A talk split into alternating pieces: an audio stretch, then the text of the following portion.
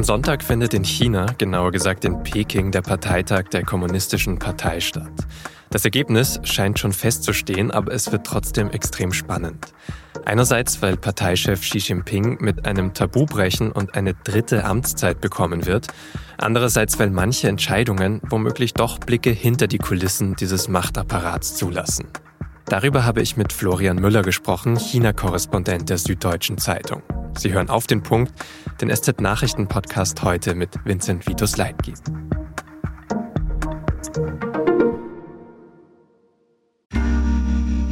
Werbung Regulatorische Vorgaben, der Fachkräftemangel oder die Nutzung moderner Technologien. Unternehmen sind aktuell mit komplexen Herausforderungen konfrontiert. Die gute Nachricht? PwC unterstützt sie dabei mit smarten Technologien. Professional Managed Services, die effiziente Art der Dienstleistungserbringung. Technologiegestützte Lösungen vereinfachen Prozesse an entscheidenden Stellen, verbessern diese nachhaltig und sorgen für eine höhere Qualität. Mehr auf pwc.de.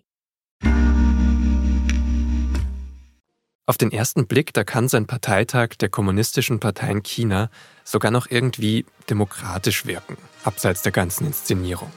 Wie hier 2017 beim letzten, vor fünf Jahren.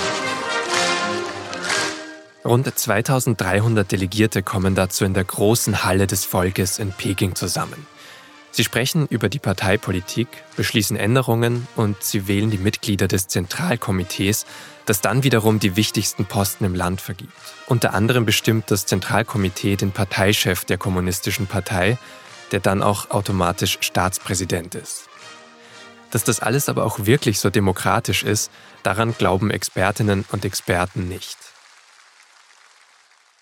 Weil eigentlich liegen alle Entscheidungen beim jetzigen Staatspräsidenten und Parteichef Xi Jinping. Der wählt mit seinen Mitarbeitern die Delegierten aus. Die politischen Beschlüsse werden dann einfach nur abgenickt und nicht wirklich diskutiert. Und auch die wichtigsten Posten sind schon vorab vergeben. Trotzdem könnte es in diesem Jahr brisant werden. Weil obwohl Xi Jinping aus seiner Sicht Erfolge aus den letzten Jahren vorzuzeigen hat, sehen Expertinnen und Experten auf der anderen Seite auch einige selbstverschuldete Krisen. China ist wirtschaftlich gerade angeschlagen. Die Null-Covid-Politik verschärft die Lage. Außenpolitisch hat sich Xi Jinping außerdem im Ukraine-Krieg auf die Seite von Russland gestellt. Und zuletzt gab es Spekulationen darüber, dass er den Rückhalt in der eigenen Partei zumindest in Teilen verlieren könnte. Ist das so? Das habe ich meinen Kollegen und SZ-China-Experten Florian Müller gefragt. Florian, es müsste ja fast schon ein Wunder passieren, damit Xi Jinping nicht wiedergewählt wird auf diesem Parteitag. Das Besondere ist in diesem Jahr aber ja eben, dass er zum dritten Mal sich wieder wählen lassen möchte. Vielleicht kannst du zu Beginn mal die Bedeutung davon einordnen. Also wie lange hat er diesen Schritt vorbereitet und warum ist das so besonders? Es ist für chinesische Verhältnisse wirklich historisch. Und zwar deshalb, weil nach dem Tod vom großen Vorsitzenden Mao, das war in den 70ern, da sind viele Katastrophen passiert in China insgesamt. Es gab den großen Sprung und es gab die Kulturrevolution. Beide Ereignisse haben sehr viel Leid über die Bevölkerung gebracht. Und eine der Konsequenzen, die man daraus gezogen hat, ist, dass man verhindern wollte, dass jemand nochmal so mächtig wird wie Mao. Und deswegen, es war mehr so eine Art informelle Regel tatsächlich, dass man gesagt hat, kein Parteiführer soll länger als zehn Jahre an der Spitze bleiben. Zumindest formell. Und Xi Jinping, der bricht jetzt genau mit dieser Regel. Er stellt sich jetzt zum dritten Mal auf, er hat keinen Nachfolger installiert und er hat 2018 die Verfassung geändert, dass er theoretisch auf Lebenszeit auch an der Spitze der Partei und an der Spitze des Staates bleiben könnte. Und das sehen in China nicht so viele Leute positiv, nur daran ändern können wenige was.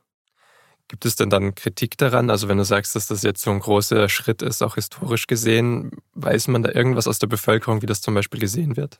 Hinter den Kulissen wird da schon drüber diskutiert und vor allem damals 2018 nach der Verfassungsänderung gab es da wirkliche Debatten darüber allerdings nicht in der Öffentlichkeit. Denn Kritik an Xi Jinping wird gleichgesetzt mit Kritik an der Partei, an der Allmacht der Partei. Und dementsprechend, wenn sich jemand traut, das auszusprechen, dann werden diese Leute nicht mehr lange in der Öffentlichkeit stehen. Und auch die Zensur daran ist nochmal deutlich verschärft worden. Mittlerweile ist es fast unmöglich geworden, in den sozialen Medien noch über Xi Jinping zu diskutieren oder irgendwas zu schreiben. Manche vergleichen es mittlerweile mit Lord Voldemort aus Harry Potter, er dessen Namen nicht genannt werden darf. Mhm. Und geht es dann darum, dass man sagt, ja, diese Person ist dann zu mächtig oder liegt es wirklich auch an konkreten politischen Entscheidungen, Reformen, Punkten, wo man sagt, diese Person sollte das jetzt nicht machen? Ich glaube, alles in allem ist die Zufriedenheit mit Xi Jinping relativ groß in der Bevölkerung. Er hat auch einige Erfolge wirklich vorzuweisen, zum Beispiel generell in der Korruptionsbekämpfung, aber auch beim Thema Armutsbekämpfung. Ungleichheit gibt es deswegen trotzdem noch sehr viel in China, aber das war auf jeden Fall ein großer Erfolg.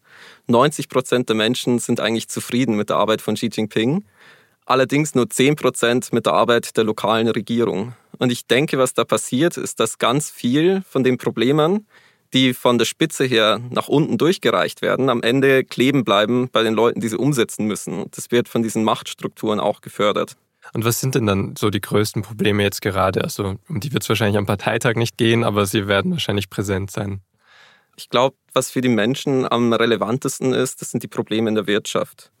Da haben wir zum einen das Problem mit der Null-Covid-Strategie, die ja jetzt schon seit drei Jahren am Laufen ist, die die ersten zwei Jahre wirklich eine Erfolgsgeschichte war weil während der Rest der Welt im Lockdown saß, es in China eigentlich so weiterging, als gäbe es nichts. Und dann kam die Omikron-Variante, das war Ende letzten Jahres, und die hat diese Null-Covid-Strategie dann plötzlich unrealistisch gemacht. Denn plötzlich gibt es überall immer mal wieder Virenherde und sie kommen mit den Lockdowns nicht mehr hinterher.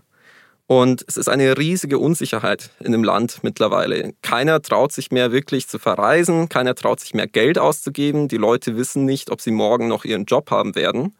Dazu kommen dann noch andere hausgemachte Probleme, wie zum Beispiel die Immobilienkrise. Das hat ungeheuer große Auswirkungen, denn ungefähr ein Drittel der Wirtschaftsleistung ist abhängig vom Immobiliensektor. Gleichzeitig ist es so, dass da ungefähr zwei Drittel der Ersparnisse von der Mittelschicht in Immobilien drinstecken. Das heißt, wenn die Preise fallen, dann sinken auch die Vermögen der Leute.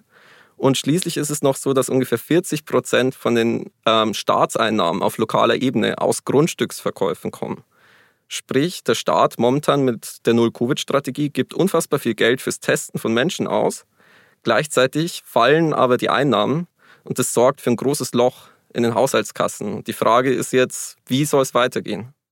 Du hast doch schon gesagt, eben man ist nicht mehr gereist, man hat sehr viel so sich mit äh, inneren Angelegenheiten beschäftigt. Spielt denn Außenpolitik gerade, wenn man jetzt auf die Kommunistische Partei und Xi Jinping schaut, auch eine Rolle in, in möglichen Debatten oder auch sein, sein Verhältnis zum Beispiel zu Wladimir Putin, dem russischen Präsidenten?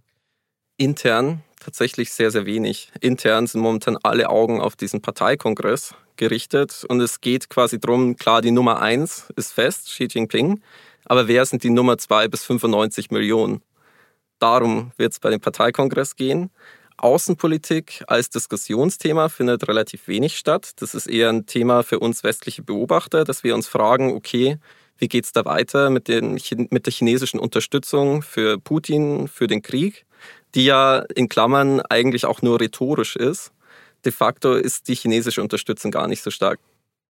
Aber wenn wir jetzt auf diese eben Positionen 2 bis 95 Millionen, wie du gesagt hast, schauen, auf die, die da vielleicht doch nochmal hinter ihm kommen, gibt es denn irgendwelche Gegner innerhalb der Partei? Gibt es irgendwelche Strömungen, wo du sagst, äh, das könnte ihm vielleicht dann doch nochmal gefährlich werden? Oder vielleicht das wäre auch ein Zeichen, wenn die jetzt mächtiger werden? Es gab Spekulationen vor ein paar Monaten rund um die Nummer 2, Li Keqiang, Premierminister dass er, weil er plötzlich wieder präsenter war, dass er jetzt quasi plötzlich sowas wie eine innerparteilich, ein innerparteiliches Gegengewicht wäre zu Xi Jinping. Ich sag's mal vorsichtig formuliert, ich glaube, das war mehr Wunschdenken vom Westen, als das den Tatsachen entspricht. Tatsächlich hat Xi Jinping in den letzten Jahren eine sehr große Antikorruptionskampagne gestartet, die auch dazu gedient hat, seine innerparteilichen Gegner auszuschalten. Erst kurz vom Parteitag hat er nochmal wichtige Funktionäre aus dem Sicherheitsapparat, von der Staatssicherheit, eingesperrt auf Lebenszeit, um damit auch quasi die letzte Säule der Partei, wo er noch nicht hundertprozentig die Hand drüber hatte, unter seine Kontrolle zu bringen. Du hast das ja auch in einem Text beschrieben, dass du gesagt, es gibt eben dieses eine Szenario, wenn wir am Parteitag sehen, dass Xi vor allem loyale Gefährten eben in Spitzenämter hieft, dann sieht man natürlich auch eben, wie, wie mächtig er tatsächlich ist. Also das wäre so ein Zeichen, auf das man achten könnte. Genau. Also die große Frage, die wir uns alle stellen, ist, wie groß ist tatsächlich sein Durchgriff auf die Partei insgesamt? Und dann geht es um die Frage, wer werden zum Beispiel die anderen Mitglieder im Politbüro? Sind es Leute, die da quasi aufgrund einer langjährigen Karriere einfach Stück für Stück aufgestiegen sind? Oder werden es Menschen sein, die quasi sprunghaft befördert worden sind, vielleicht auch weil sie persönliche Verbindungen haben zu Xi Jinping? Und je mehr Menschen im Politbüro landen, die persönliche Verbindungen haben mit Xi Jinping, desto mehr ist da die Gefahr von so einer Art Echokammer, wo es quasi keine, in Anführungsstrichen, Stimme der Vernunft mehr gibt. Und das sind so die, die Hoffnungen, sage ich mal, aus dem Westen, dass möglichst viele Technokraten regulär quasi aufsteigen und möglichst wenige so, so, so sage ich mal, ja, Sternschnuppen hochkommen die dann am Ende ihre Loyalität nur Ski gegenüber haben, aber nicht der Partei bzw. dem Staat.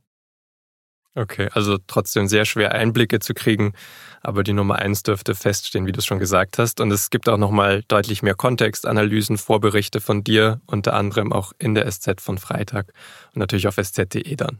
Vielen Dank. Dankeschön. Seit Monaten verhandeln Bund und Länder über einen Nachfolger für das 9-Euro-Ticket im ÖPNV. An diesem Donnerstag haben sie sich jetzt zumindest grundsätzlich geeinigt, wie das aussehen könnte. Es wird wohl auf einen Preis von 49 Euro hinauslaufen. Starten könnte das Ticket im Januar oder im März 2023. Allerdings ist immer noch nicht ganz geklärt, wie die Finanzierung aussehen kann. Der Bund soll bereit sein, jedes Jahr 1,5 Milliarden Euro zur Verfügung zu stellen. Die Länder sollen dann aber dasselbe zahlen. Frankreich liefert ab jetzt Erdgas an Deutschland. Damit sollen fehlende russische Lieferungen ausgeglichen werden. Bisher war Gas immer nur in die andere Richtung geflossen, also über Deutschland nach Frankreich. Im Gegenzug für das Gas bekommt Frankreich dann weiter Strom aus Deutschland, um Lücken im Winter auszugleichen. Von den 56 französischen Atomkraftwerken sind nämlich im Moment nur 30 in Betrieb. Die anderen müssen gewartet werden. Nicht zuletzt die Entscheidung des obersten Gerichts in den USA dieses Jahr hat gezeigt, dass Frauen auf der ganzen Welt immer noch darum kämpfen müssen, wenn sie eine Schwangerschaft abbrechen wollen. Millionen von Frauen haben keinen sicheren Zugang zu Abtreibungen und bekommen keine gute medizinische Versorgung. Und genau darum geht es auch im neuen SZ-Magazin, das am Freitag erscheint. 17 Frauen aus 17 Ländern schildern darin ihre Erfahrungen. Online finden Sie den Text am Freitag unter sz-magazin.de. Redaktionsschluss für Auf den Punkt war heute 15.30 Uhr. Produziert hat diese Sendung Jakob Arnu. Vielen Dank fürs Zuhören und bis zum nächsten Mal.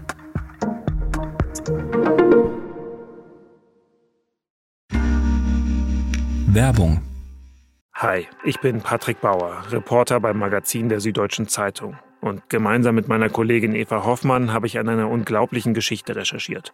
Tom und Jana denken, sie ziehen mit ihrem kleinen Kind zu einer liebevollen Gemeinschaft. Aber sie landen in einer Gruppe, in der Menschen manipuliert und psychisch und physisch fertig gemacht werden. Wie schafft es die Familie da wieder raus?